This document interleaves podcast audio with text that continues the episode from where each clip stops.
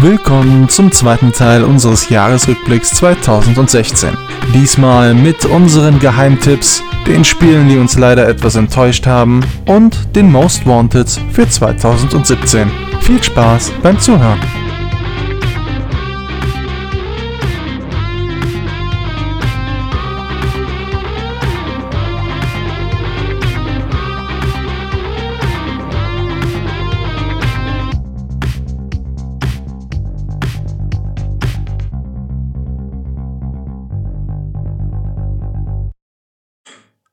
Gut, das nächste Thema, das sind unsere Geheimtipps. Spiele, die so ein bisschen vielleicht unterm Radar ähm, liefen oder die man vielleicht nicht ganz so auf dem Schirm gehabt hatte. Ähm, oder ja, vielleicht auch in der Presse nicht ganz so gut wegkamen oder ähnliches. Wir wollen jetzt einfach mal darüber reden. Jeder hat ein Spiel mitgebracht. Benny, fang du doch bitte an. Was bringst du mit? Das war für mich ziemlich schwer zu entscheiden. Mir ist da zuerst gar nichts eingefallen. Und dann bin ich noch mal an meinen Schrank gegangen und habe durchgeguckt und dann ist mir ein Titel aufgefallen, der meiner Meinung nach besser ist, als er weggekommen ist in der Presse und bei den Spielern und das ist Recore. Äh, das ist ein Spiel, man wird es vermutlich so in die Action-Adventure-Richtung mit ein, also reinpacken können in die Ecke. Man steuert Jule, äh, die auf einem fremden Planeten gelandet ist, nachdem man lange Zeit durchs All geflogen ist und äh, eingefroren war. Und eigentlich sollte auf diesem Planeten der Rest einer vorherigen Besatzung sein. Also man sollte zu anderen Menschen stoßen und natürlich trifft man keine anderen Menschen. Und der Plot ist erst, es geht darum rauszufinden, was ist mit den anderen passiert. Auch ihr Vater war unter diesen Besatzungsmitgliedern, also ist die Frage, was ist mit dem eigenen Vater passiert. Und man hat als kleinen Helfer äh, einen Roboter. Das ist ein Kern, den kann man in verschiedene Hüllen setzen, die man später im Lauf freischaltet. Dann hat man zum Beispiel einen Hundebegleiter oder einen Spinnenbegleiter in Roboterform. Und man kämpft auch gegen andere Roboter und muss Dungeons durchqueren und Rätsel lösen. So typische Action-Adventure, was man so kennt. Das Spiel litt lange Zeit darunter, dass die Ladezeiten extrem lang waren, was aber durch einige Patches jetzt verbessert wurde, obwohl es bei weitem noch nicht perfekt ist. Und dass es auf einem Wüstenplaneten spielt und man sich darum oftmals durch äh, Sandlandschaften kämpft. Das hat dazu geführt, dass das Spiel hm, teilweise doch abgestraft wurde in den Reviews. Aber das Spiel hat Charme und es, es zieht einen einfach, also mich persönlich hat es in diese Welt gezogen und ich habe gespielt und es hat mir einfach viel Spaß gemacht. Auch wenn es ein paar nervige Stellen gab, im Großen und Ganzen fand ich es wirklich gut. Und äh, ich würde mir wünschen, dass das Spiel doch so erfolgreich ist, dass äh, da ein zweiter Teil kommt, in dem die Mankos ausgemerzt werden, weil da könnte etwas Großartiges entstehen. Das Spiel war doch von dem Macher, ähm, der Mega Man gemacht hat, oder? Äh, Keiichi Inafuma heißt der, glaube ich, der. Mann. Genau. Ähm, da war ja, glaube ich, am Anfang die Begeisterung riesig, weil einmal er daran gearbeitet hat und ähm, man dann sich natürlich darüber gefreut hat, dass so eine Legende daran arbeitet und dann kam, aber ich glaube, wie hieß es, Mighty Number 9, ne? Spiel Richtig. von ihm, das ja, ja glaube ich, gekickstartet wurde. Und ähm, ich glaube, das hat dem Spiel ein bisschen, bisschen äh, Wind aus den Segeln genommen, weil dann viele gedacht haben, oh Gott, wenn jetzt das Spiel, was er dazu verantworten hat, so schlecht geworden ist, wo sich alle darüber gefreut hatten, was ja eigentlich ein neues Mega Man werden sollte, ähm, wie gut kann denn dann so eine Lizenzgurke in Anführungszeichen sein? Etwas, was ein Microsoft in Auftrag gegeben hat, nur damit halt das dann da ist, was für ihn halt so ein in Anführungszeichen runterarbeiten wäre. Ich glaube, das hat viele, viele Fans dann abgeschreckt. Das stimmt wohl, ja. Wie gesagt, und die Berichterstattung, die dann doch meiner Meinung nach zu negativ war, eventuell, weil auch die Presse ein bisschen von Mighty Number 9 abgeschreckt war und da nicht ins Fettnäpfchen treten wollte. Ja, ich glaube, vielleicht war das Spiel auch einfach zu klassisch. Ähm, Es ist so das, was ich mitbekommen habe von dem Spiel. Ich habe es leider selber noch nicht gespielt. Das steht noch auf meiner Liste, was ich mir unbedingt noch holen möchte. Ähm, ich glaube, das ist vom kompletten Game Design her so ähm, oldschool. Ich sag jetzt mal so, wie Spiele vor so eher 10, 12 Jahren waren. Ähm, dass das vielleicht einige zu sehr abgeschreckt hat. Abwechslung war nicht groß genug, äh, Aufgaben waren vielleicht ein bisschen zu oldschool. Ich glaube, das ist dann das, was dann die Presse abgestraft hat. Ja, das kann ich mir gut vorstellen. Wie gesagt, hat seinen eigenen Charme. Sollte man auf jeden Fall mal eine Chance geben. Ich glaube, da gibt es sogar eine Demo auf dem Marktplatz, auch für Windows 10, die man sich mal runterladen kann und sich mal angucken sollte. Apropos Windows 10, ich glaube, es war das erste Play Anywhere Spiel, ne? Ja, richtig. Ja, gut. Dann würde ich sagen, kommen wir schon direkt zum nächsten. Steven, was ist denn dein Geheimtipp?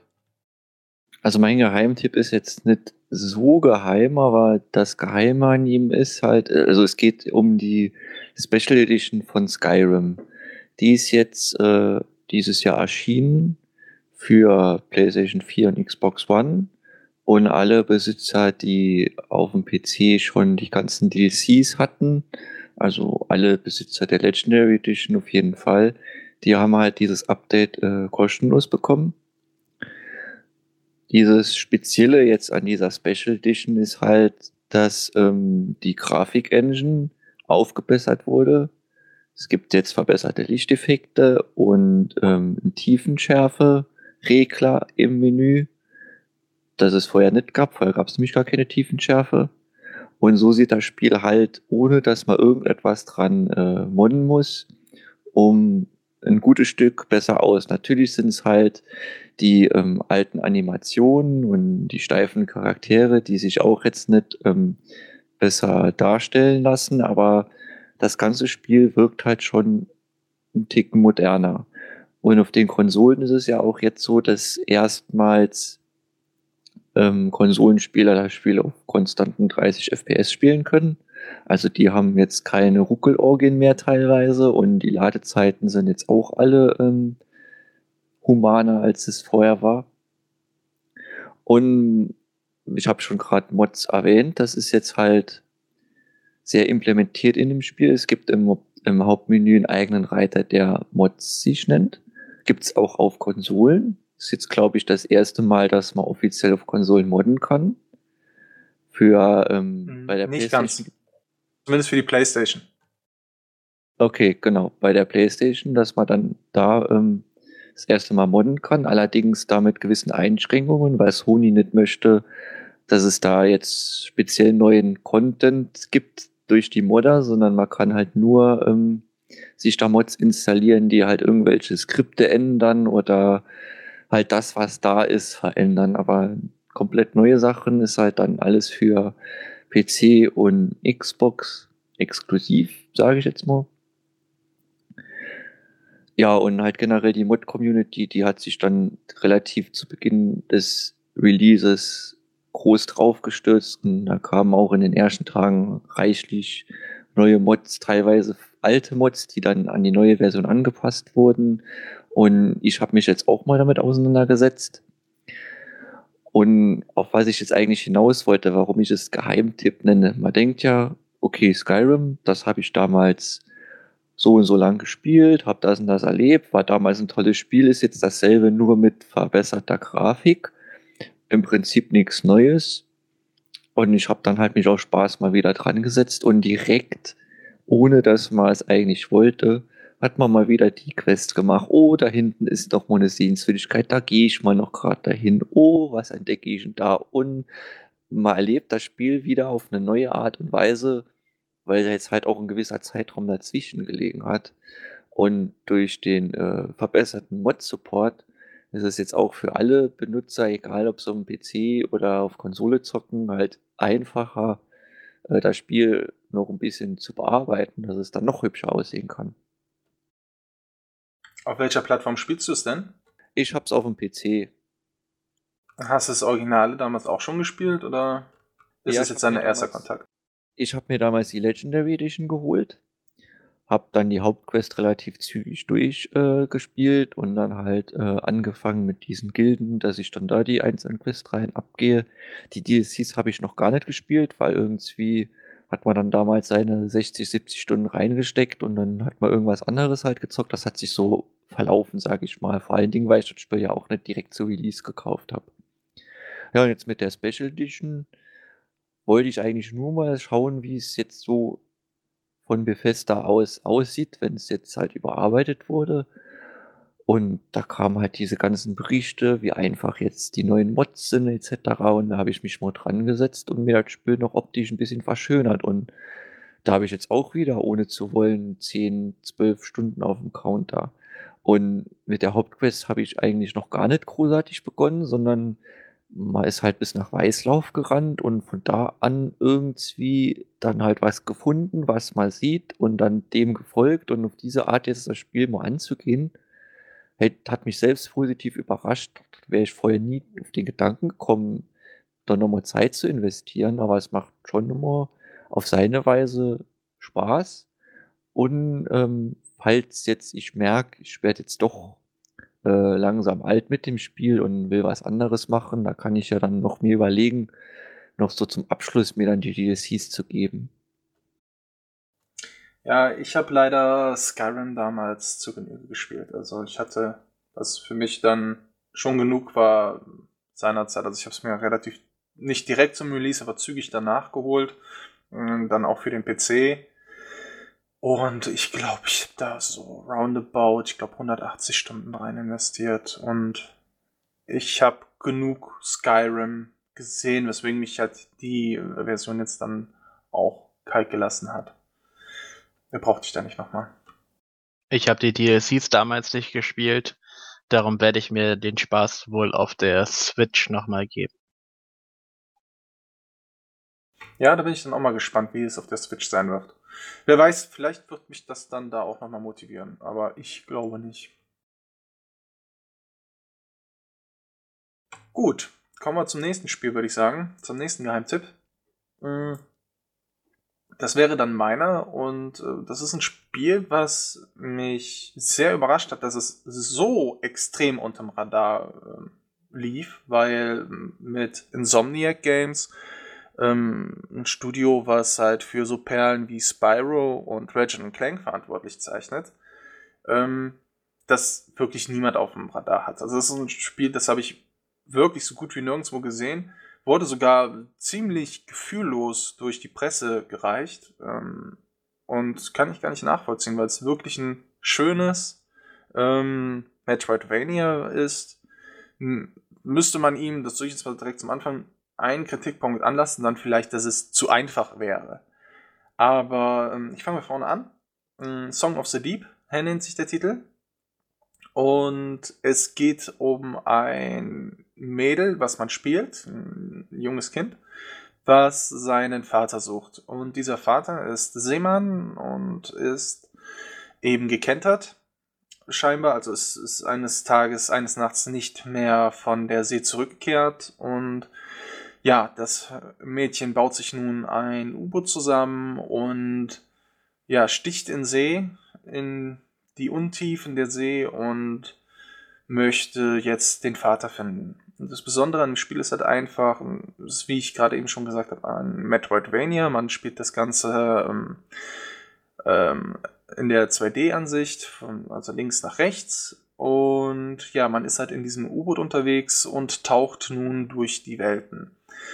Und eine große Besonderheit ist neben dem wirklich wunder, wunderschönen Artstyle, der ähm, ähm, auch handgezeichnet ist an vielen Stellen an Ori and the Blind Forest erinnert, einfach von auch dieser Märchenhaftigkeit, ähm, ist dabei wieder die Erzählweise. Und zwar ähm, erinnert es stellenweise sehr stark an das ähm, Child of Light, wobei Child of Light äh, eben als Reim als Gedicht hat eben vorgetragen wird, wird, ähm, wird Song of the Deep als Märchengeschichte vorgetragen. Also es, es gibt eine Erzählerin, die, die das, das Handeln, die Geschichte von, von, äh, von dem Kind, von dem Mädchen eben wie in einem Märchenbuch schildert.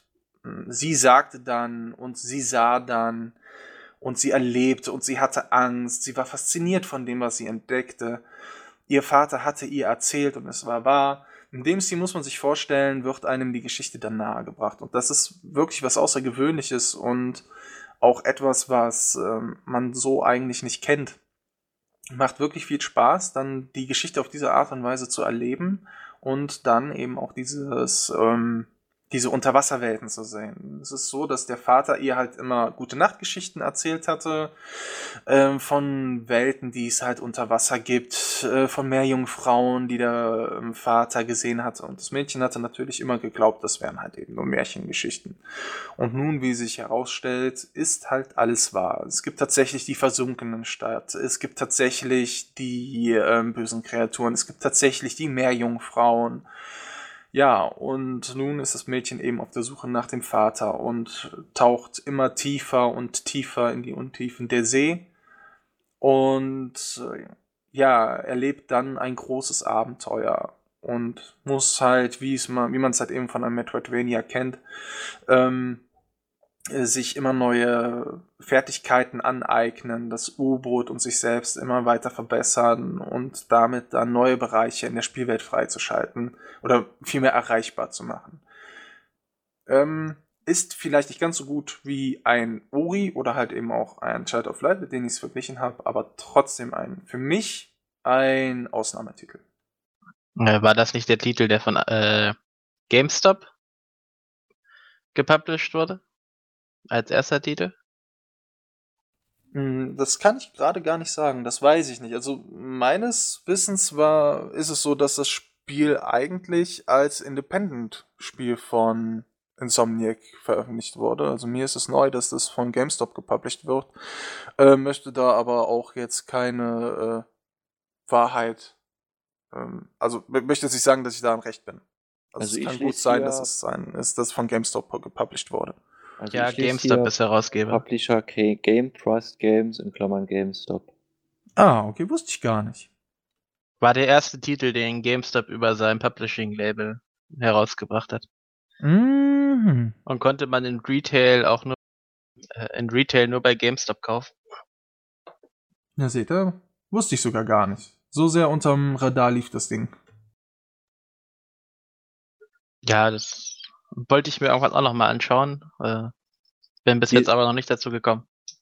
Wie ist denn eigentlich so die äh, Spielbarkeit, wie man sich dann im Wasser fortbewegt? Ist es dann so, dass ich jetzt zum Beispiel nach rechts fahre und dann lasse ich den Analogstick los und dann auf einmal ähm, schwimmt der Charakter noch so ein bisschen weiter, weil er ja im Wasser treibt? Ja, schon. Also ähm, man bewegt sich halt sehr, sehr ähm, so ein bisschen schwammig. Es ist so, so ein bisschen träge vielleicht. Ne? Also das, das, das uh, U-Boot treibt immer ein klein bisschen weiter. Ähm, man hat auch öfter mit, mit Strömungen zu tun, also dass es Strömungen im Wasser gibt, die einen in gewisse Richtungen drücken oder auch, auch ähm, ziehen. Und das muss man dann halt dann schon mitnehmen. Also ich fand, das war eine sehr gut umgesetzte Steuerung. Hat halt eben dann das Problem, ähm, was, was dann halt von vielen bemängelt wurde.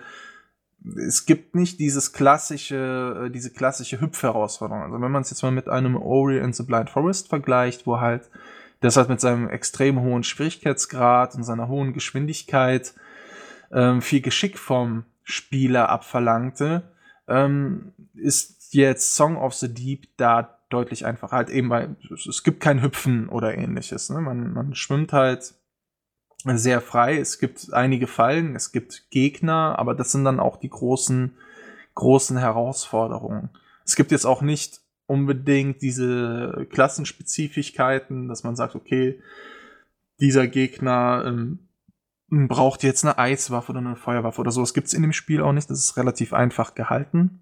Ähm, was halt dann auch dem Spiel als Kritik angelastet wurde. Also es kam nicht gut bei den Wertungen weg, was ich aber ich persönlich überhaupt nicht nachvollziehen kann, weil es halt eben diesen ganz eigenen Charme hat und es halt auf das Erleben der Welt fast dabei mehr ankommt und was man passiert, den richtigen Weg zu finden. Es, es ist sehr labyrinthmäßig aufgebaut und man muss ähm, sehr schauen, okay, wo komme ich jetzt entlang? Wo ist tatsächlich jetzt der nächste Weg? Und dann muss man halt wirklich auch mit, mit dem Backtracking leben, weil das sagt das Spiel einem nicht unbedingt. Das Spiel sagt, okay, hier ist die Karte, da oben, jetzt ist was noch schwarz ist, da ist dein Ziel. Und dann siehst du, okay, ich könnte theoretisch jetzt von der Seite kommen, ich könnte von der Seite oder von der Seite kommen. Und dann muss man halt eben schauen, was ist jetzt der richtige Weg wo komme ich mit den Fähigkeiten, die ich jetzt gerade habe, weiter? Oder brauche ich vielleicht eine Fähigkeit und muss vielleicht ein anderes Ziel erstmal ansteuern? Ähm, davon lebt das Spiel, diesen, dass man so einen kleinen Entdeckungsdrang entwickeln muss. Das finde ich macht das Spiel aber sehr gut.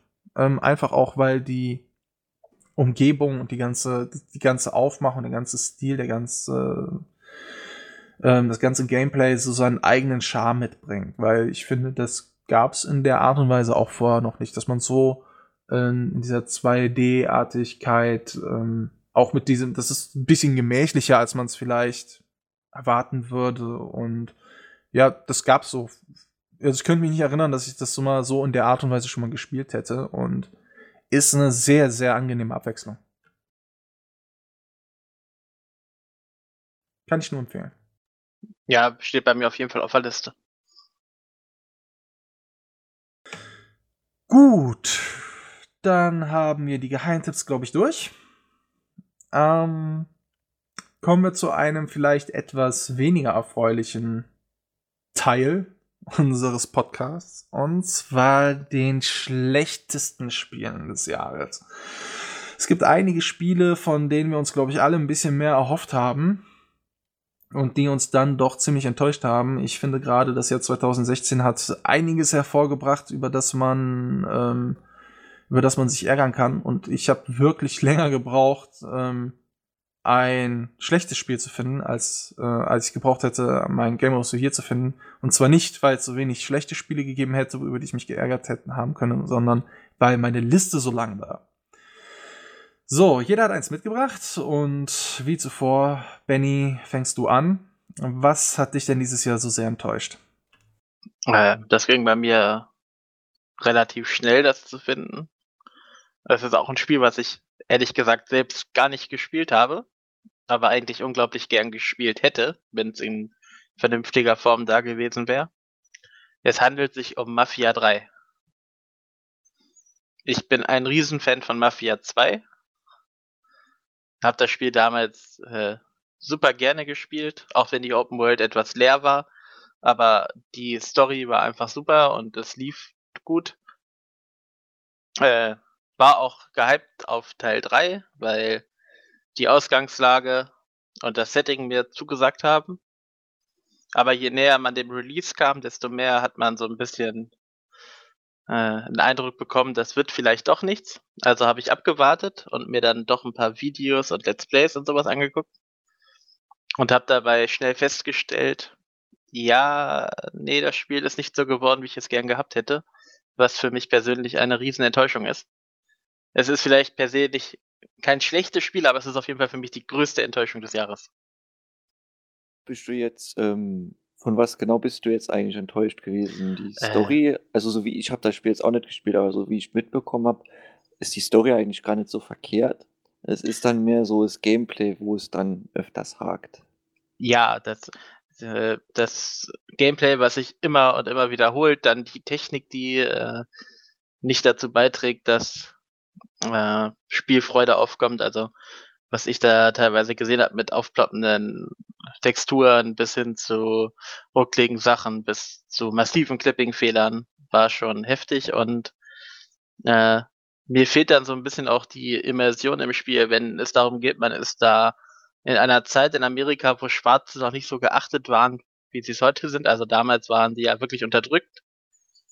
Und dann macht man da, äh, da so eine Story draus und dann kommt man in ein Restaurant und im Restaurant wird einem gesagt, ja, hier werden keine Schwarzen bedient. Aber wenn man sich umguckt, dann sitzen da Schwarze am Tisch und essen was, dann äh, fühle ich mich nicht ausgegrenzt, wie ich es eigentlich gefühl, mich fühlen sollte, sondern ich fühle mich einfach vom Spiel verarscht. So. Und weiß nicht, wer hat die Umsetzung sowohl technisch, spielerisch als auch in der Form mit diesen Logiklücken inhaltlich einfach dann nicht zugesagt. Ja, bei mir ist es so, Ich bin Riesenfan des ersten Teils. Den ersten Teil habe ich wirklich geliebt. Weil es für mich diese Quintessenz, wenn ich sage Mafia, am besten eingefangen hat. Es war halt damals die Zeit, das spielt ja in den uh, Mitte der 20er Jahre, meine ich. Der erste Teil. Und der hatte so einen ganz eigenen Charme. Ähm, den der zweite dann in, ja, in, in, in eines, in eine neue Generation dann getragen hat. Was ich dann auch nicht schlecht fand. Und weswegen mich dann der dritte Teil, ehrlich gesagt, von vornherein ein bisschen kalt gelassen hat. Das Szenario, die Thematik als solches ist etwas, was mich super mega interessiert. Ähm, was ich auch klasse, einfach, einfach klasse von der Idee her fand. Also Apartheid und Rassismus als solches allgemein und die Emanzipation der Schwarzen zu der Zeit. Also gerade in den 70ern war das ja ein unfassbar polarisiertes Thema, wo die Schwarze für ihre Rechte, die ja eigentlich gleich sein sollten, extrem kämpfen mussten in den 60er und in den 70er Jahren. Und fand das Thema eigentlich mega interessant, nur nicht für ein Mafia-Spiel. Und ich, für mich war es da tatsächlich so, ähm, ich, ich habe da so stark das Gefühl gehabt, das ist so ein Spiel, man, man hatte eine tolle Idee und wollte so ein Spiel umsetzen, wollte halt diese Geschichte erzählen aber ähm, hat dann einfach, um es populärer machen zu können, Mafia irgendwie drüber gebügelt. Das, war so mein Gefühl, so, so das Gefühl, was ich hatte. Einfach so mal, wir brauchen, wir müssen das markenmäßig einfach drüber bügeln, damit, damit das besser zieht. Das, das ist so mein Eindruck, den ich von Mafia 3 habe. Ja, das kann man so, so unterschreiben. Also war für mich eine riesige Enttäuschung. Ich bin auch relativ, ich bin, ich habe selber nicht gespielt und es ist vielleicht dann unfair, zu, es dann zu sagen, aber ähm, ich bin einfach davon enttäuscht, dass es kein Mafia in dem Sinne ist. Es ist, ich habe vielleicht ein bisschen zur Entschuldigung, ich habe mir einige Let's Plays dazu angeschaut, ähm, um mir da zumindest inhaltlich die Meinung geben zu können, weil, wie gesagt, mich das halt inhaltlich schon thematisch interessiert ähm, hat für mich aber das Ganze dann auch eher unterstrichen. Ich finde die das Ganze recht aufgesetzt und wirkt für mich eher wie eine Otto-Normal-Rache-Geschichte.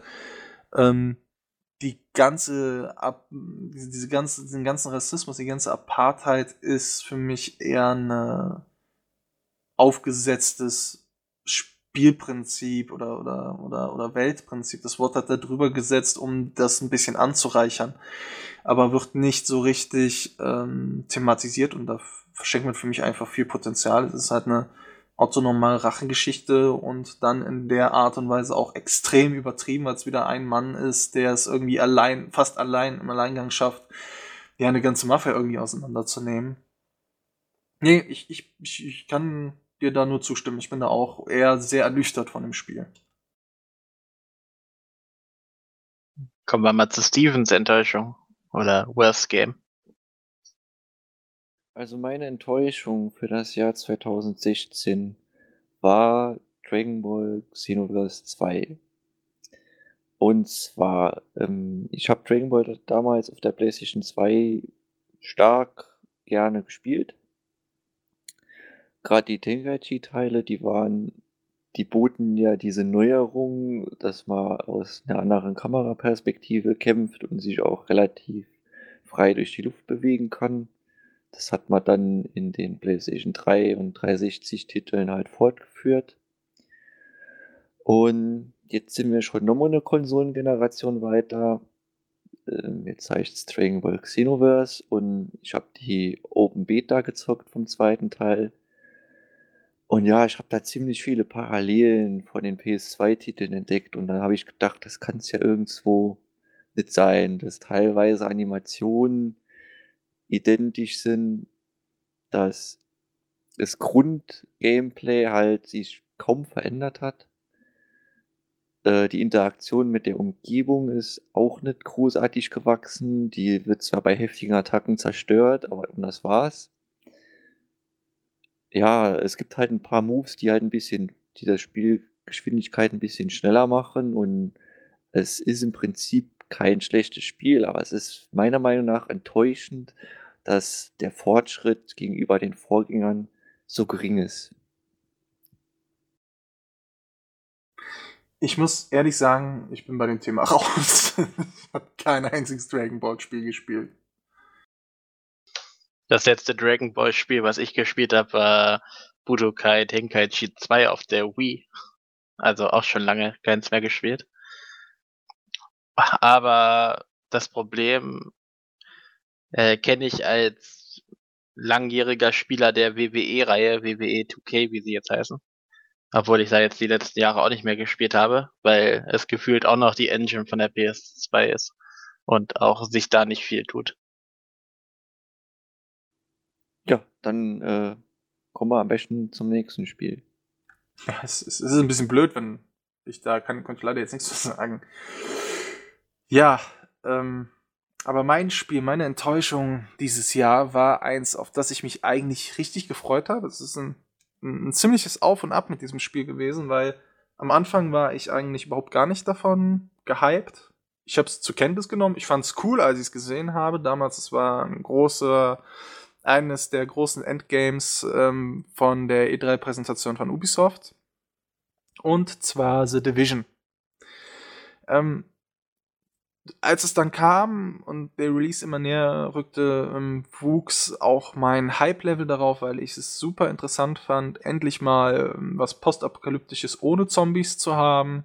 Es geht da zwar auch um ein Virus, um eine Krankheit, aber ähm, mal endlich keine ähm, schlürfenden Zombies, die mir dann das Leben schwer machen, sondern es geht wirklich eher darum, was passiert, wenn in Bereichen die Regierung zusammenbricht, wenn die Anarchie ausbricht, ähm, wie sich gewisse Gesellschaftsgruppen zusammenrotten, wie man versucht da zu überleben und dass dies halt dann nur in, in, in Teilen der Welt, äh, vor allem in Teilen der USA so ist und dass halt eben die Regierung versucht in diesen Bereichen wieder Fuß zu fassen und deswegen ähm, halt Hilfe in diese Bereiche schickt für die Menschen dort und dann ist halt eben ein bestimmter Teil dieser, dieser Hilfe besteht aus freiwilligen, ausgebildeten Kräften, die sich The Division nennt, die halt wirklich nur im absoluten Ausnahmefällen im Land ähm, gerufen werden, wenn zum Beispiel,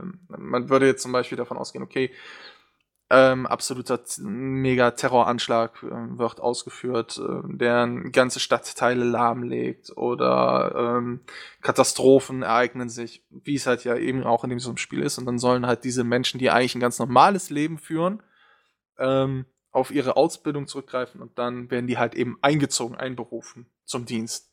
Und das ist halt eben The Division. Das sind diese, diese Spezialkräfte, diese wirklich außergewöhnlichen Kräfte, die äh, ja undercover leben dann ähm, ja äh, eintreten sollen für die Menschen. Und ich fand die Idee super interessant und sie haben das auch mit wirklich, wirklich genialen Trailern untermalt. Diese Stimmung dann, dieses, diese Verlorenheit, was die Menschen durchlebt haben, was die durchmachen mussten. Und obwohl das Ganze relativ MMO ähnlich aufgezogen wurde, ähm, hat es doch den, den Charme versprüht, einem diese Geschichte der Welt nahebringen zu wollen, diese Geschichte von dem, was dort passiert ist.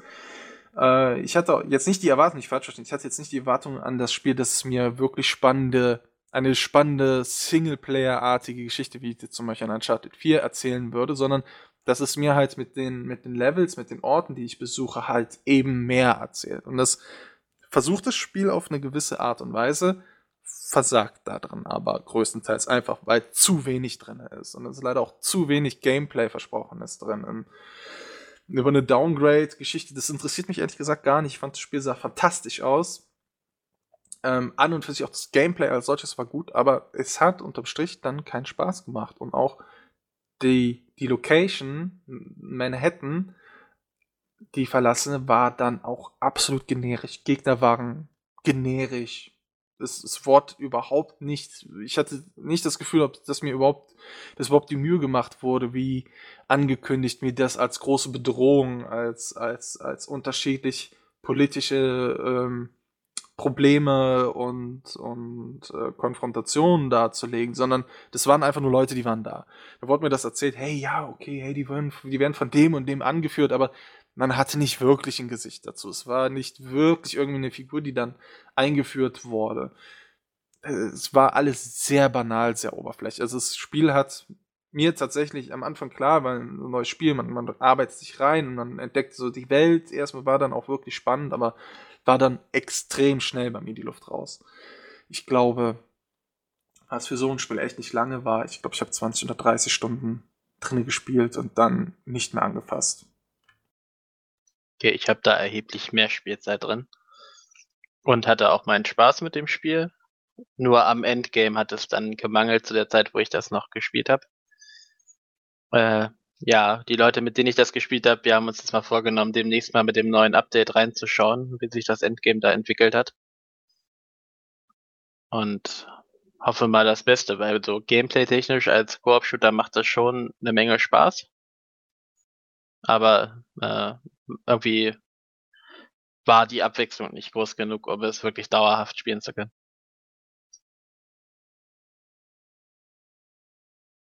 Ja, es war einfach. Für mich fehlt es halt einfach an allen Stellen. Obwohl es das Potenzial hatte. Das ist wirklich schade. Aber ich kann es nicht ändern. Vielleicht schaue ich demnächst auch nochmal rein. Wenn du sag Bescheid, wenn du es nochmal mit deinen Freunden angehst, vielleicht findet sich ja noch ein Plätzchen, wo ich mich mal dranhängen kann. Vielleicht finde ich dann auch nochmal einen Spaß daran, obwohl ich es ehrlich gesagt bezweifle. Ja, auf jeden Fall. Okay, nachdem uns jetzt die Laune durch die Enttäuschung so runtergezogen wurde, wollen wir sie doch mal ein bisschen mit ein bisschen Vorfreude ähm, wieder hochposchen und kommen zu unserem letzten Thema Drum in diesem Podcast. ähm, zu unseren Most Wanteds für 2017. Und Benny, du fängst wieder an. Ja, da kann es nur einen einzigen Titel geben und das ist The Legend of Zelda Breath of the Wild. Ich als riesiger Zelda-Fan will das Spiel unbedingt haben. Äh, ja, ich bin aber auch gleichzeitig mag das von Nintendo, dass sich Spieler auch verschieben, wenn sie äh, das Gefühl haben, dass sie noch mehr Zeit für Feinschliff brauchen. Dafür bekommt man dann aber auch immer das bestmögliche Ergebnis, was sie einem liefern können. Gerade in Bezug auf die Zelda-Reihe und so alle Gameplay-Schnipsel, die ich sehe, schreien danach, dass ich es spielen will und es kann lieber zum Launch der Switch kommen als ein paar Monate später, meiner Meinung nach. Also ich bin auch gespannt auf ähm, das Spiel Zelda. Es ist halt, ich habe halt damals zu der E3 die Präsentation gesehen und da gab es ja noch diesen vier, fünfstündigen äh, Gameplay-Stream und der war mir eigentlich völlig schnuppe, weil ich gedacht habe, nee, ähm, mir hat diese offene Welt gefallen. Mir hat ähm, diese, dieser erste Eindruck, der hat mir so gut gefallen. Ich warte jetzt einfach, bis das Spiel rauskommt und dann hole ich es mir.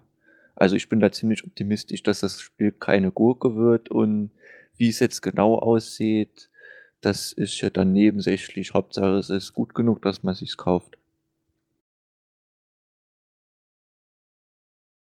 Ja, ich bin, und dafür werde ich ja im Team ziemlich gehasst. Hater. Du bist ein Hater und wir hassen dich dafür. Ihr hört's, ne? Ich werde dafür gehasst. Ich bin wohl der skeptischste, was dieses Spiel anbelangt. Das liegt aber auch wirklich daran, dass ich auch ein riesen Zelda-Fan bin. Aber ich bin von Zelda vor allen Dingen vom Gameplay ein Riesenfan.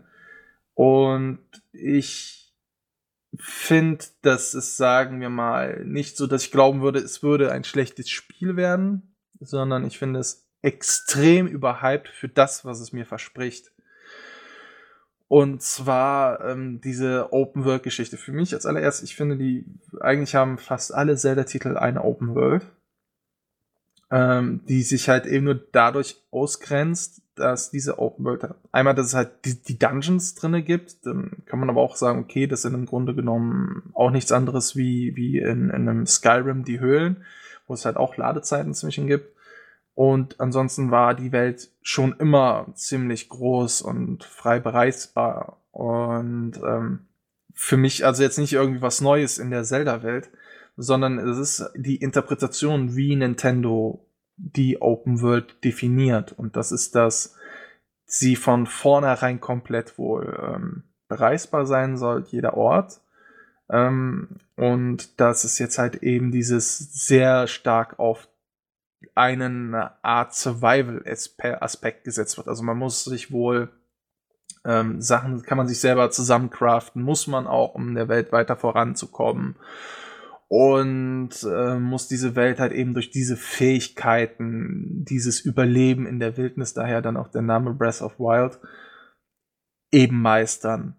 Und genau da habe ich dann mit dem Spiel mein Problem, weil für mich ist halt eben ein Zelda etwas, was halt auf, auf, auf darauf aufbaut, dass ich es durch das Meistern von neuen Spielelementen ähm, äh, vorankomme. Ähnlich wie es in Metroidvania-Spielen ist, wo ich, um in neue Bereiche zu kommen, eben neue Fähigkeiten benötige, ist es in Zelda halt bisher auch immer so gewesen, um gewisse Dungeons zu erreichen, muss ich in diese kommen. Aber um dann darin zu bestehen, muss ich mit den Fähigkeiten, die ich bis dahin erworben habe, klarkommen. Also da war das, das typische Vorgehen ist also, ich starte in dieser Welt und komme nur an einer Stelle weiter. In, an dieser Stelle muss ich das Gameplay, wie ich es bisher gelernt habe, gemeistert haben oder eben meistern bis zu diesem Punkt, wo ich eine neue Fähigkeit, sagen wir mal, den Bogen erlange.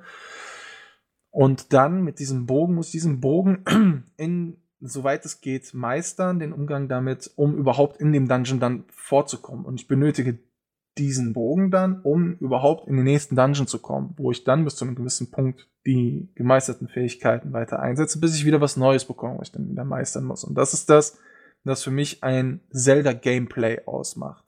Dieses Meistern der Welt. Und mein Problem ist damit, dass das halt in diesem Open World Hype, Hype, den es eben gibt, ähm, dass mir das dann da auseinandergerissen wird. Ich habe nicht mehr dieses, okay, äh, relativ geradlinige, ähm, du musst das erstmal meistern, bis du es geschafft hast. Oder vielmehr habe ich die Angst davor, dass das halt so kommen kann. Und meine Sorge ist auch das, was ich bisher gesehen habe, wirkt diese Welt auf mich extrem leer und eintönig. Naja, aber was da hat Nintendo ja schon gesagt, dass sie Sachen entfernt haben, weil sie nichts spoilern wollten. Ja, klar, aber das, was ich trotzdem gesehen habe, ist halt eben auch was, was man im Gameplay, ich meine, das, das konnte man auf der E3 anspielen, da gab es einige Videos von. Und das, was ich da gesehen habe, war für mich halt eben extrem ernüchternd. Es war, es wirkte wie eine große freie Welt, in der extrem wenig unterwegs war. Sie war schön, ohne Zweifel. Sie war, auf, war in ihrem, in ihrem Stil schön. Aber es wirkte einerseits auf mich ex extrem fad und leer trotzdem. Und es wirkte für mich dann auch direkt so, erinnerte es mich eben an, an Dinge, die ich an Open World momentan überhaupt nicht mag. Zum Beispiel die Ubisoft-Formel. Ähm, ich muss Türme ähm, freischalten, also auf den Turm klettern und da oben dann was freischalten, damit dann äh, mir Bereiche auf der Karte freigelegt äh, werden und sowas. Und dann gibt es halt eben äh, Punkte, wo dann Gegner spawnen, die ich dann halt wie Stützpunkte auseinandernehmen muss. Also genau die Sachen, wo ich mich in dem, äh, bei dem Thema Spielemüdigkeit drüber aufgeregt hatte, finden dann auf einmal in, in einer Serie, finde ich die wieder, die für mich halt genau immer das nicht war. Die, die für mich ein ganz klares Gameplay-Highlight immer war. Und da habe ich halt gerade momentan halt die meiste Sorge vor, dass, dass, dass Nintendo da für mich halt einfach den falschen Weg geht. Und dass das, was die Leute gerade so hypen, für mich halt genau das ist, wovor, äh, was mich am meisten abschreckt. Also ich glaube nicht, dass Zelda jetzt straight der Ubisoft-Formel allein folgt und mal versucht, da drauf jetzt aufzubauen. Mein Gedankengang ging. Das ist, das ist auch nicht unbedingt das, das, was ich meine, sondern was, was ich finde, es wirkt für mich halt ein bisschen zu aufgesetzt. Also so, wir machen jetzt ein Zelda, wie wir ein Zelda kennen, wie man Zelda kennt. So, und wir haben jetzt diesen Open World, das, was wir als Open World verstehen, dran geklatscht und äh, machen da einfach die Ubisoft-Formel und haben da drin irgendwo ein Zelda versteckt. Also, was jetzt Nintendo an, unter Open World versteht, ist, so wie ich mitbekommen habe, halt einzig der Punkt, dass man äh, wenn man sich mit der, Karte, äh, mit der Kamera halt umsieht und gewisse Sachen am Horizont entdeckt, dass man da auch tatsächlich hinlaufen kann. Bei den anderen Titeln war es ja auch teilweise dann einfach nur Kulisse. Und bei Breath of the Wild soll es halt so sein, dass man da tatsächlich hinlaufen kann, alles, was man abliegt. Ähm, bei ähm, ähm, Skyward Sword gab es ja schon, waren ja schon teilweise die Landschaften Teil des Dungeons, da man ja ähm, mit den Items, die man bis dahin errungen hatte, sich dann schon einen Weg durch die Landschaft halt ähm, suchen musste, erarbeiten musste. Und ich denke, das ist halt dann ausgeweitet im neuen Teil Breath of the Wild. Und es gab ja noch ähm, in der Zwischenzeit für den 3DS Link Between Worlds. Und da war es ja möglich, sich auszusuchen, in welcher Reihenfolge man sich die Items nimmt. Und ich schätze mal, dass die halt auch dieses Element halt äh, mit einfließen lassen und daraus halt jetzt äh, was Neues zaubern. Ja, aber auch schon da bei Link Between. War das Link Between Worlds? Naja, zumindest bei dem Teil, wo man sich das aussuchen konnte. Man hat die ja dann, soweit ich weiß, in dem Laden gekauft. Ähm, schon da hat es mich gestört, um ehrlich zu sein.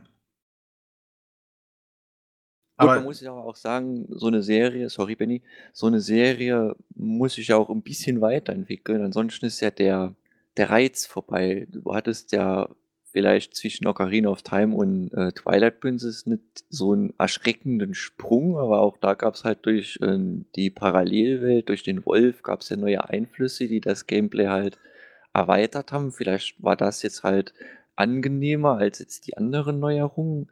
Bei Skyward Sword hat man zum Beispiel die Ausdaueranzeige, die ja dann hinzugekommen ist, und, oder die verschiedenen Schilde.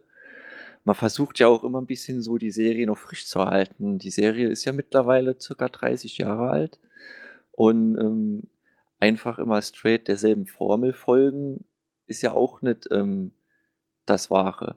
Also ich finde, dass genau das eigentlich nie das Problem der letzten Zelda-Spiele groß war. Also ähm, was ich einem, einem Twilight Princess ähm, an Twilight Prince kritisieren würde, war der Versuch unbedingt an äh, Ocarina of Time sich orientieren zu wollen. Aber für mich war davor das eigentlich für mich, also meines Erachtens beste Zelda bisher, nämlich ähm, Wind Waker. Und das war ja mal wirklich extrem anders als die vielen anderen. Es war optisch anders. Es hatte äh, mit dem Segeln einen ganz neuen Faktor, das Steuern des Windes, die, die extrem unterschiedlichen Dungeons, ähm, die Art und Weise, wie es erzählt wurde, war ja schon anders. Und da war ja dann schon Twilight Princess wieder ein sehr krasser Kontrast zu. Und gegenüber dem sehr düsteren Twilight Princess mit seiner auch sehr düsteren Geschichte war ja dann wieder ein Skyward Sword, Skyward Sword schon nochmal wieder anders. Die Abwechslung ist jetzt nicht unbedingt auch Gameplay-technisch, finde ich, nicht unbedingt das große Problem einer, der Zelda-Reihe gewesen. Nein, und deswegen ähm, geht man jetzt halt wieder andere Schritte. Und vielleicht wird dann der darauffolgende Teil nochmal ein Stück linearer, wer weiß. Wir sollten uns erstmal überraschen lassen, was überhaupt damit gemeint ist. Das ist ja noch gar nicht alles klar. Eventuell kriegt man ja auch trotzdem, obwohl es Items gibt wie die Schwerter, die man oder die Waffen und Schilde, die man sammeln kann, trotzdem äh, einzigartige Items, die man zum Beispiel in Dungeons kriegt. Also das ist ja noch nicht vom Tisch.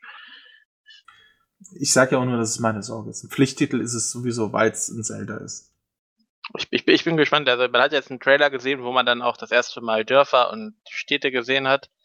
Und äh, ich bin gespannt, was sie daraus zaubern. Und ich glaube, das wird so ein, für mich erstmal so ein großer Spielplatz, in dem ich ganz viel machen kann. Und das ist ganz wichtig für mich.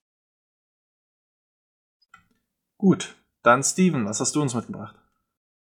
Ja, also mein äh, Most Wanted für 2017 geht ein bisschen speziellere Richtung. Und zwar ist es halt ähm, Kingdom Hearts HD 2.8 Final Chapter Prolog. Ich bin raus. ich auch. allein der Name. es ist halt jetzt. Äh Entschuldigung. kannst, kannst du es nochmal wiederholen? Wie heißt das Spiel? Kingdom Hearts HD 2.8 Final Chapter Prolog. Ja, ist, ist klar. Unfassbar. Also auf der Packung wird kein Artwork sein, weil sie den ganzen Platz für den Namen brauchen. Boah, was ein Name. Unglaublich, ey. Es ist ja schon. Jetzt äh, tut mir leid für die ganzen Fans da draußen, aber ich finde es ja schon schlimm genug, dass es ein Spiel 2.8 ist, ja. Final Chapter Prolog. Geil. Also Hammer, wirklich Hammer. Ja gut, die Namensgebung, die ist auch, finde ich, sehr speziell und amüsant. Und wenn man sich darüber lustig macht, habe ich da vollstes Verständnis für. ja, ähm, diese Packung beinhaltet halt, man muss dazu sagen, es gab halt schon zwei Vorgänger für die PlayStation 3, die dann jeweils ähm, HD-Ausgaben der vorherigen Hauptteile hatten und halt äh, spielbare 3D-Titel von PSP und GBA und alle DS-Teile wurden da als Zwischensequenzen wiedergegeben, sodass man, wenn man sich jetzt die beiden PlayStation 3 Compilations holt, ähm, das ultimative Gesamtpaket, sage ich jetzt mal, hat. Und 2.8 bietet halt auch wieder ein Remake des 3DS-Teils, also wer kein 3DS hat oder den Titel einfach da verpasst hat, der kann jetzt auf der PS4 halt in äh, auf höherer Auflösung halt wieder spielen. Und es gibt dann auch zusätzlich wieder einen Film, der allerdings noch komplett neu ist. Der nennt sich Kingdom Hearts Back Cover Chi. Was das jetzt bedeutet, keine Ahnung. Es soll halt irgendwie um die Gründe gehen, woher diese Schlüsselschwertkriege geführt haben. Man ist halt gespannt, was da passiert. Und es gibt dann halt auch noch eine spielbare Episode, die nennt sich Kingdom Hearts 0.2 Birth by Sleep. Entschuldigung. Ey, zusammen macht das drei. Oh, geil. Und ähm, in dieser äh, Episode kann man halt Aqua steuern, die man auch aus Birth by Sleep halt kennt.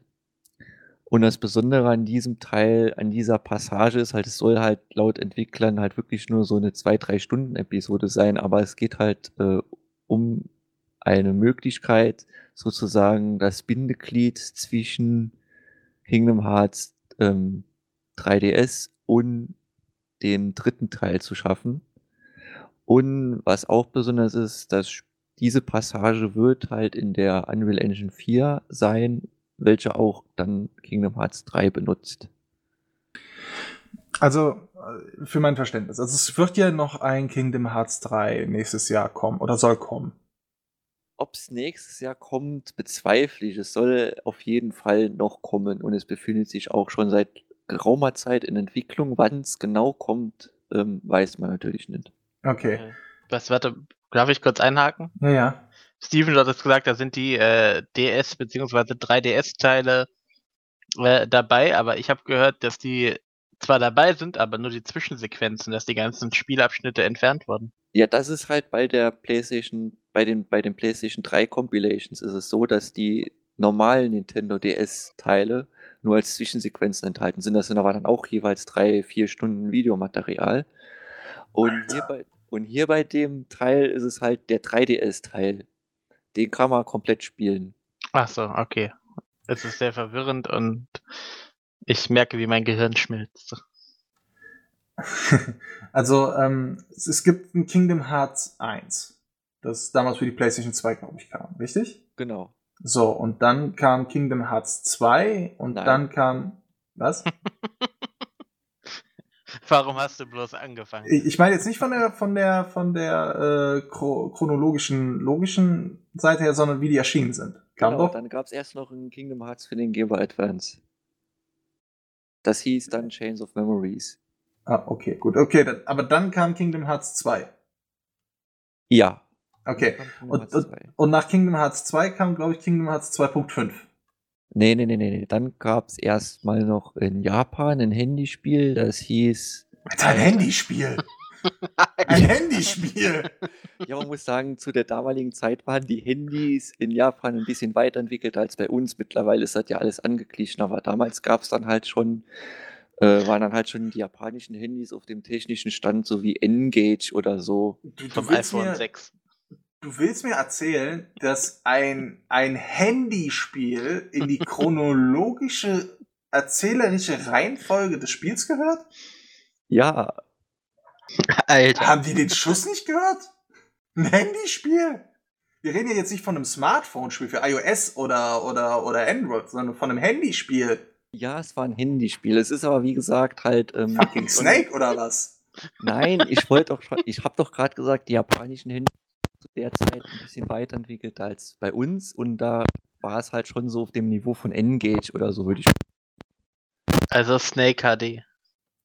Boah, die haben sie nicht mehr alle. Das war schon dreidimensional, wo man dann halt die Charakter rumstellen Halt konnte. Snake 3D. Okay.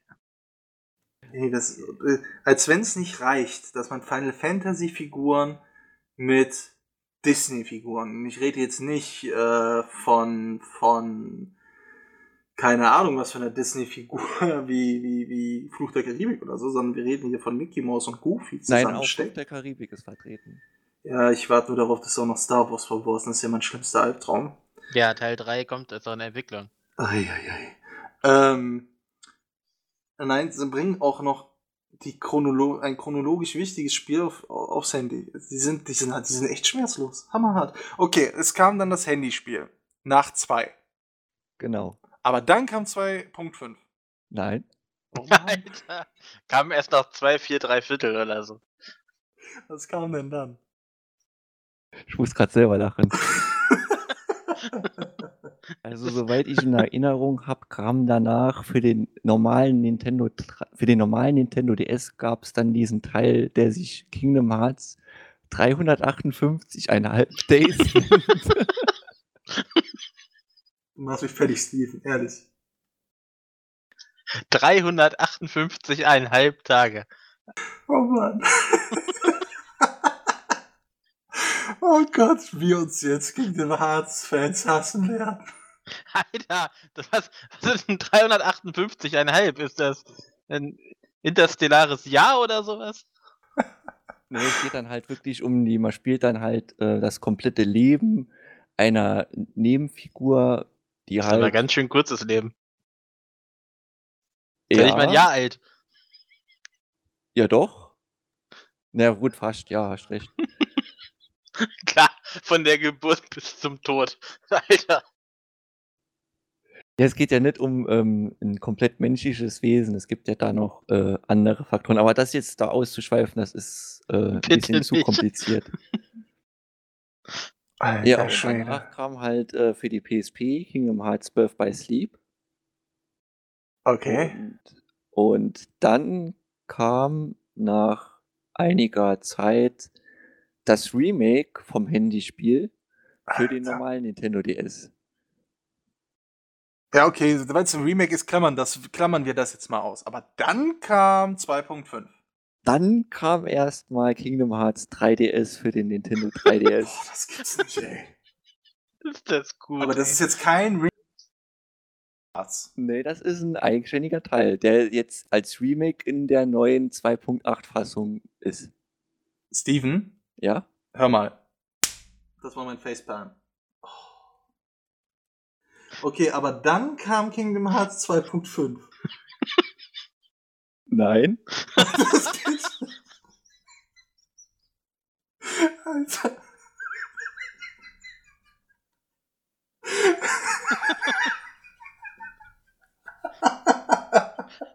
Hier gibt es überhaupt ein Kingdom Hearts 2.5. Dann kam ja erstmal. Kingdom Hearts 1.5. Alter. Nach 2 kam 1.5. Ah ja, 1.5 Wie- wie ist bei, ja ähm, nur, 1.5 ist ja nur eine Compilation sozusagen. Genau Oh, wie okay. 2.5. Das sind ja alles nur Compilations. Ach, das sind ja keine richtigen Spiele. Genau, das sind keine Ich glaube, das sind alles sind keine richtigen Compilations. Spiele. Das wirkt alles komisch. Ich dachte, 2.5 wäre der 2.5. Teil. Nee, das ist nur eine Compilation mit Kingdom Hearts 2 und dem PSP-Teil und dem Coded, wo es als Remake für den DS gab, in Zwischensequenzen. Warum hänge ich mich dann an 2.5 so auf? Weiß ich nicht. Warum macht man Weil es nie sowas? erschienen ist. Oh, schmerzhaft. Und 2.8 ist ja auch sozusagen eine halbe Compilation, weil ja die Hälfte ungefähr ja schon besteht.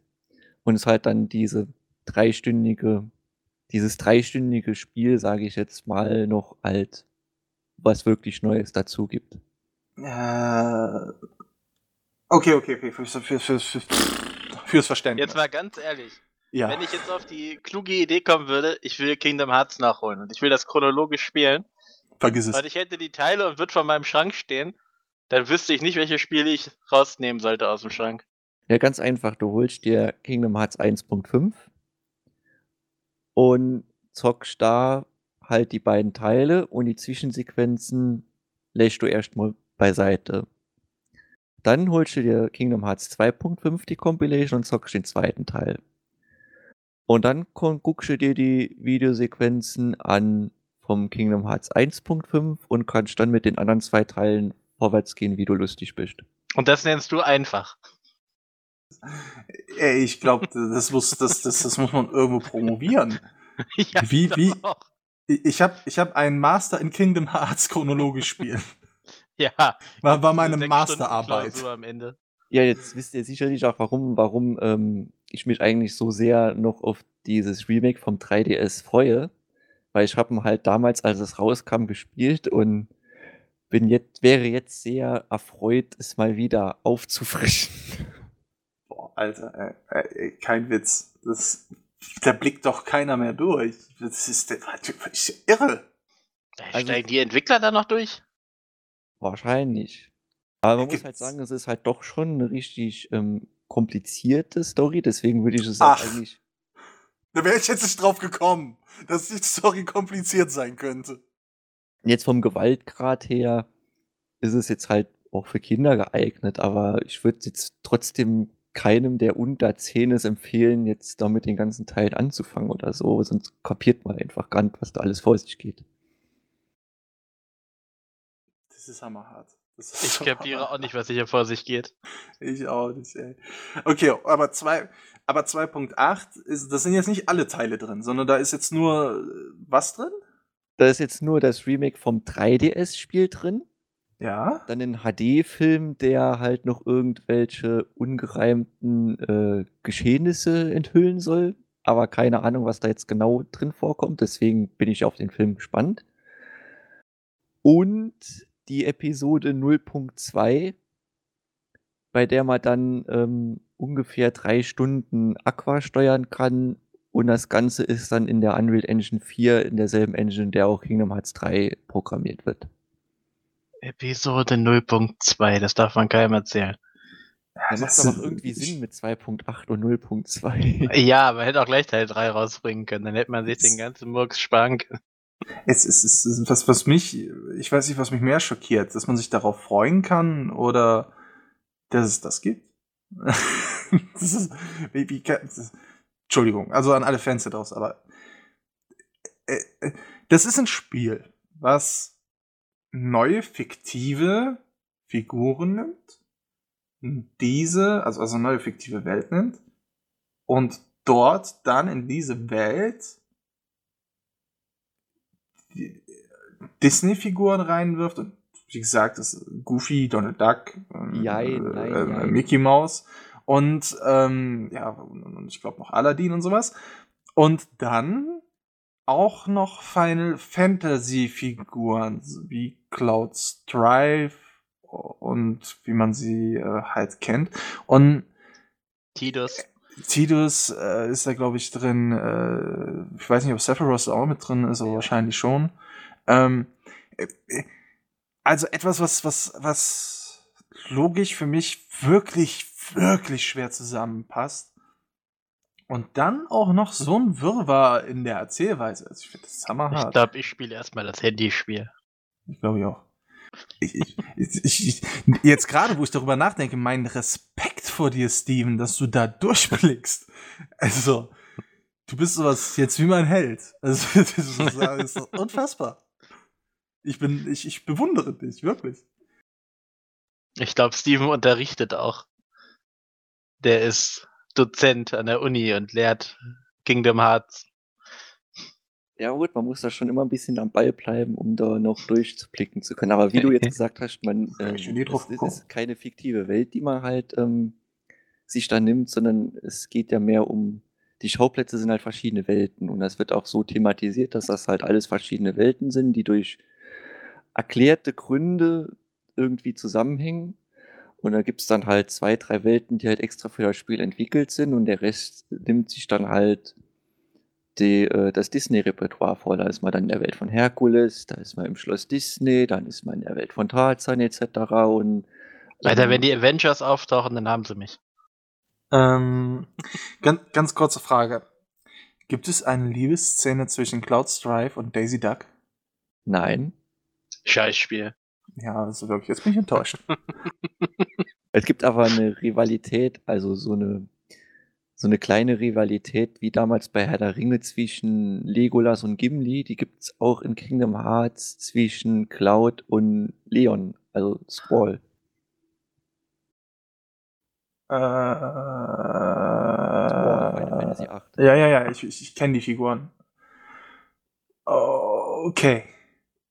Das ist okay. Interessant. Mehr hab ich Ich, ich dazu glaube, ich, ich, bin, ich, bin, ich bin ganz ehrlich, ich glaube, ich muss das echt mal geben. Ich, ich muss mir das, glaube ich, einfach mal geben, um es mal erlebt zu haben. Ich, ich habe es ja echt nie Collection kommt doch gespielt. jetzt für die PS4, oder?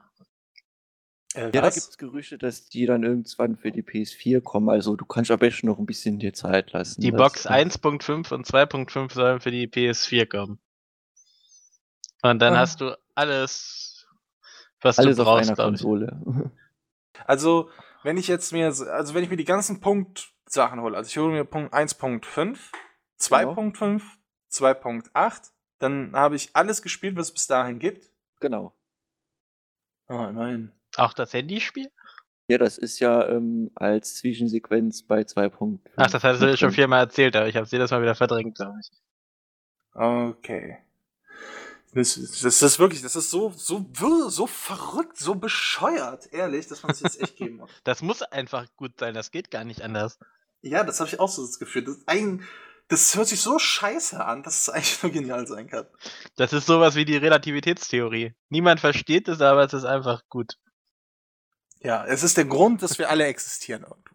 Ja. Und vielleicht ist Kingdom Hearts so ähnlich, ja. Vielleicht existieren wir nur, weil es Kingdom Hearts gibt. Und sehr beachtlich ist auch, es ist, ist halt normale ähm, Spieldauer, also normale Rollenspieldauer, sage ich jetzt mal. Und so gefühlt ein Drittel der gesamten Spielzeit ist halt animierte Zwischensequenzen, weil halt auch einen großen Respekt an die Entwickler geht. Du meinst, jeder Teil hat Rollenspieldauer. Ähm, von den Hauptteilen, also sagen wir mal, die Hauptteile, da habe ich schon beim ersten Anlauf über 40 Stunden gebraucht. Und die anderen Teile, die haben dann so 20 bis 30 ungefähr gedauert. Alter, wie soll ich das denn nachholen? Ich habe auch noch ein Leben, Freunde. Hammerhart, hammerhart. Ist das Handyspiel auch so lang? Nee, vor allen Dingen, weil du ja nur dann die vier Stunden Zwischensequenzen hast. Vier, vier, Moment, du hast vier Stunden Zwischensequenzen auf dem Handy? Alter, guter Akku. Ja, Powerbars nein, hätten sie ähm, damals schon erfinden sollen. damals auf dem Handy ähm, war es, glaube ich, jetzt nicht so, ähm, gab es die Zwischensequenzen, glaube ich, nicht, aber die wurden ja in dem Remake, im 3DS, im DS-Remake gemacht. Und diese Zwischensequenzen kann man dann ähm, sich geben in HD. Ich glaube, die gehen so über drei Stunden. Weißt du was? Ich glaube, ich, ich, ich lösche mein Most Wanted. Mein Most Wanted ist jetzt auch Kingdom Hearts 2.8. Oder 0.2, dann habt ihr den Dreier zusammen. Ja, genau. Nein, drei- Kingdom Hearts 3.7,5. Das wird, äh, oder, oder, oder Kingdom Hearts äh, 9,5. Das ist dann die Harry Potter Ausgabe. Ja, es macht mir irgendwie Angst, dass ein Charakter nur 358,5 Tage leben durfte. Wehe, das ist Donald Duck. Stell dir mal vor, sterben, sterben Disney-Figuren? Oder gibt's tragische Disney-Figur-Momente? Ja, ich will Alter. nicht spoilern, ich will es nicht spoilern. Alter! Was? Und dann hängen sie da so, Goofy. Oder was? Alter, ich weine dann. Da weine ich auch. So Nee, dann in spiel ich das nicht. Boah, hammerhart. Am Ende, wird, am Ende wird der König der Löwen nochmal wiederbelebt und nochmal getötet. Mufasa! Vor allen Ja. Dingen spielt man halt größtenteils, wenn man das erste Mal die Welt betrifft, diese klassische Disney-Episode noch nach. Und dann, wenn man die Welt wieder ein zweites Mal betrifft, äh, kommen dann halt die ganzen Ereignisse, die sich dann über die komplette Kingdom Hearts Story ergreifen und die dadurch entstanden sind. Ich bin auch ergriffen. Ähm, gibt's König der Löwen in der Kingdom Hearts Reihe? Ja, Hm, interessant. man rennt da sogar als Löwe in der Welt rum. Ich Das glaube, ich auch cool. Da wird sogar, da ist sogar manchmal noch ziemlich viel Liebe im Detail, wenn man zum Beispiel äh, in der Welt von Ariel ist, da bekommt man so eine Delfinflosse und Goofy ist dann so eine Schildkröte und Donald Duck hat dann so Tentakel, mit denen er sich fortbewegt. Ja, okay. Ich, ich, wenn ich mir jetzt mich tö, dann wird dieser Facepalm mich töten. Also ich, ich äh, äh, kommen wir zum nächsten Thema. Komm, komm, komm, kommen wir zu My Most Wanted am besten. Alter, wenn da jetzt auch sowas Verworrenes kommt, dann. Es ist, gar, es ist gar nicht, das ist tatsächlich relativ verworren. Ja, aber, aber Gott sei Dank nicht so sehr, denn mein Most Wanted wird Resident Evil 7. Also 7.0. Ey, da musst du aber Ja. vorher erstmal Resident Evil 6.8 spielen. Das geht doch sonst nicht. Und Code Veronica. Rückwärts. ja. Und die zweite Disc von Resident Evil 2. Und den Vorspann, aber nur den Originalvorspann mit den Schauspielern von Resident Evil 1. Aber auch rückwärts. Aber auch rückwärts, ja. Und Alter, äh, flüchten negativ. sie ja aus der Villa. Ist ja cool. Ja, ne? Nee. das ist super schade. Das wäre ja auch cool, wenn es so ein Resident Evil gibt, so Resident Evil 5.3 Code Veronica Umbrella Chronicles. Mhm, nein, das wäre überhaupt nicht geil. Gut, komm, komm, komm mal, komm mal, komm mal. Konzentration, meine Damen. Resident Evil Konzentration. 6358 Tage. Konzentration, habe ich gesagt. oh Mann, ey. Nee, Resident Evil 7. Ja, ähm, ich muss sagen, ich war. Äh, Resident Evil fand ich den fünften Teil noch gut. Ja, äh, der sechste Teil katastrophal. Und war danach eigentlich auch ziemlich von, der, von dem Ganzen en, enttäuscht. Ähm, fand auch so die Sachen, die dann nochmal so als Remake kamen, so Resident Evil 1 kam ja da als, Re als Remake und Zero, konnten mich dann auch nicht mehr so sehr fesseln, weil das dann doch zu altbacken alles war. Und war dann jetzt extrem, extrem überrascht gewesen, als auf der PS4-Konferenz zur E3 2016 dann Resident Evil 7 angekündigt wurde und man überhaupt nicht erkannte, ähm, dass das Resident Evil war. Und war schon, also die Demo hat mir schon richtig gut gefallen. Ähm, das, das, ganze, das ganze Gameplay fand ich schon cool und, und war dann schon echt überrascht, noch nicht unbedingt gehypt, aber wirklich überrascht von dem, was gezeigt wurde. Auch dass dann schon direkt hieß, okay, das würde die PSVR unterstützen, was ich dann auch schon interessant fand. Und dann kam halt die Demo halt heraus, diese Beginning Hour. Und die habe ich halt eben auch gezockt und da hat mich das Spiel auch wirklich, wirklich überzeugt. Was ich dann gesehen habe an Gameplay und sowas. Ich muss schon fast sagen, dass ich enttäuscht darüber bin, dass das in die Resident Evil Geschichte reinspielt, weil die ist für mich ehrlich gesagt einfach zu verworren, zu durcheinander und zu abgedreht, als dass ich das noch gut finden könnte. Also ich fand das schon in Resident Evil 5 beknackt. Also wirklich das Ende von Resident Evil 5 war einfach nur beknackt. Das kann man nichts anderes sagen. Ich habe ich hab Tränen gelacht, ja, aber ich weiß nicht unbedingt, ob das beabsichtigt war von dem Spiel. Und ähm, finde es daher ein bisschen weird, dass das doch äh, kohärent in die Resident Evil Geschichte ähm, eingebaut wird. Also Resident Evil wird, Resident Evil 7 wird wohl chronologisch nach Resident Evil 6 spielen. Finde es wirklich komisch, wie das, das, was man bisher gesehen hat, da reinpassen soll. Aber okay, ich lasse mich da überraschen. Und was ich auch enttäuschend, bisschen enttäuschend finde, ist halt einfach, man, das, was ich jetzt gesehen habe, war dann zum Beispiel, dass es halt auch die typischen Resident Evil Rätsel gibt, die man seit Teil 1 kennt. Ähm, sowas wie finde, um dieses Schloss zu öffnen, äh, die und die komischen Figuren oder es gibt so ein Rätsel. Da muss man eine Figur vor, ähm, vor einem Bild so ein Schattenspiel machen, dass, dass diese Figur muss man dann halt so sehr äh, drehen, dass es dann halt den Schatten ein, der Figur auf dem Bild entspricht also der Form, also der Schatten, die Form der Figur auf dem Bild entspricht und dann öffnet sich halt eine Tür und solche Spielereien. Das war damals ganz cool bei Resident Evil 1, weil es dann halt auch noch so eine, irgendwie so eine geheime Villa und sowas war.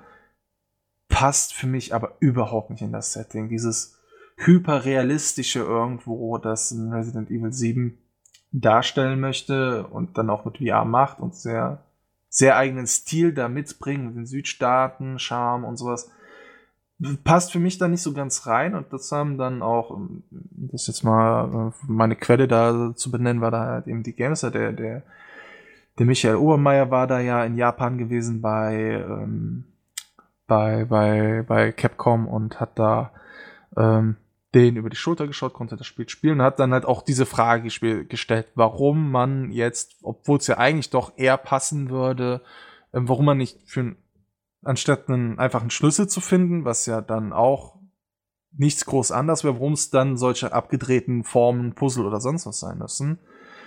Und die Antwort war dann für mich relativ ernüchternd, dass dann die Entwickler gesagt haben, ja, einfach nur einen Schlüssel zu finden wäre ja langweilig und man wolle ja da diesen Spaß fördern und ich weiß nicht. Also das ist dann was, was mich dann eher abschreckt, aber das ist auch das Einzige, was ich kritisch daran dann sehe.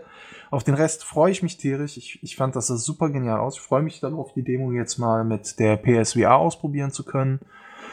Und ähm, auch, dass man das ganze Spiel so spielen kann. Die super kreative Idee, dass man Videotapes findet und dann diese Videotapes nachspielt. Also man legt dann in einen, Entschuldigung, in, in, einen, in einen Videorekorder dieses Videotape ein und dann spielt man das Videotape aus der Sicht desjenigen, der dann halt mit der Kamera aufzeichnet. Und das finde ich mega cool. Und vor allen Dingen nimmt man dann Einfluss auf die Welt. Also, wenn ich jetzt in dem, Vi in dem Video, so ist es zumindest in der Demo, ähm, ein Schublad öffne, dann ist dieses Schublad eben für, für die eigentliche Spielfigur in der, in der Gegenwart dann auch geöffnet, wenn der das aufgeschlossen hat. Hat der das nicht aufgeschlossen, in dem Video ist es auch verschlossen in der Gegenwart. Und das finde ich eine super kreative und super coole und innovative äh, Gameplay-Mechanik. Und die auch immer wieder anders sein soll. Also es wird ähm, wohl Videos geben, die dann halt so sind wie in, wie, wie, wie in der Demo, wo es eher ums Entdecken geht. Dann gibt es Videos mit Schleichpassagen, wo, also immer wieder mit einer neuen Herausforderung. Und da bin ich richtig gespannt drauf. Also da freue ich mich wirklich richtig drauf. Und auch dann das Ganze in VR spielen zu können. Ähm, das wird dann auch das erste wirklich große Vollzeit-VR-Spiel werden und wahrscheinlich dann auch die zum großen Teil wahrscheinlich die Zukunft der Virtual Reality Brillen bestimmen, wie es damit weitergeht. Also deswegen bin ich auch wirklich, wirklich sehr gespannt drauf. Ich habe bis jetzt alle Resident Evils gespielt und fand den sechsten auch grausam. Aber ich weiß noch nicht, ob ich mir den Siebener zulegen werde. Also zumindest zum Start. Die Demo fand ich zwar ganz nett, aber ich habe irgendwie Befürchtung, dass das für mich zu viel Wegrennspiel wird. Und ich hasse Spiele, wo ich mich nicht wehren kann und wegrenne. Also werde ich da erstmal abwarten, wie sich das so entwickelt. Mm, ja, genau das soll es ja tatsächlich dann nicht sein, so wie in der Demo, sondern sich dann doch noch relativ stark von der Demo unterscheiden weil man halt eben Waffen hat und soll sich da äh, tatsächlich eher an die Art und Weise ähm, orientieren, wie man in Resident Evil bisher also immer überlebt. Das heißt, man hatte Gegner, aber diese typische Munitionsmangel. Ähm, nutze ich jetzt die Waffe oder nutze ich sie nicht? Versuche ich den Gegner zu umgehen? Versuche ich, äh, versuche ich von ihnen davon zu laufen oder suche ich tatsächlich jetzt die Konfrontation, weil ich die passende Waffe habe? Ähm, soll sich tatsächlich so daran ähm, orientieren. Da empfehle ich auch mal das entsprechende Video von dem Michael Obermeier zu dem Spiel. Also ich glaube, das Spiel wird nix so für mich. Ich habe damals Resident Evil 4 gespielt, das war relativ unterhaltsam, aber ich bin jetzt nicht so der Horrorliebhaber und dann noch so ein Spiel aus der Ego-Perspektive, wo man dann völlig, ja, hilflos will ich jetzt nicht mal sagen, aber wo man dann doch schon ziemlich allein auf sich gestellt ist. Das ist dann halt nicht so meins. Aber wer, wem es halt gefällt, der wird dann, denke ich, doch schon ähm, einen guten Genrevertreter erwischen. Ich dachte, das ist das perfekte Spiel für dich. Mehr Horror als die Durchnummerierung bei Kingdom Hearts kann es gar nicht sein.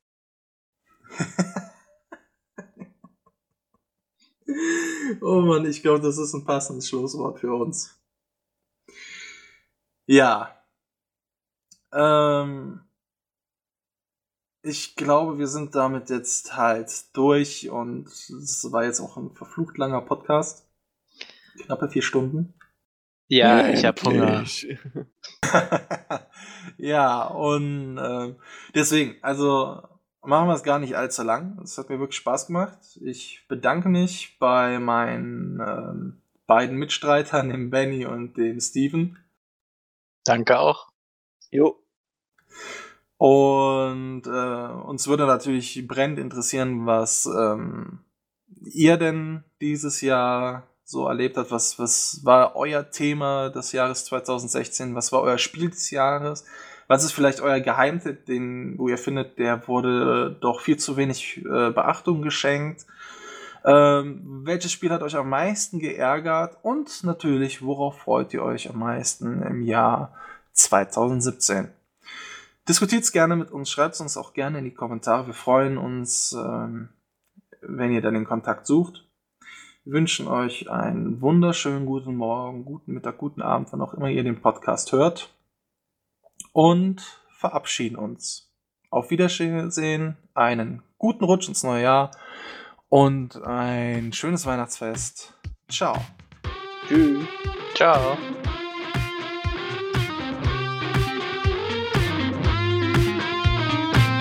Das war Splitscreen, der Gaming Heroes Podcast. Wir hoffen, ihr hattet ebenso viel Spaß wie wir. Wenn ja, besucht uns doch auf unserer Webseite www.gaming-heroes.de und auf Facebook.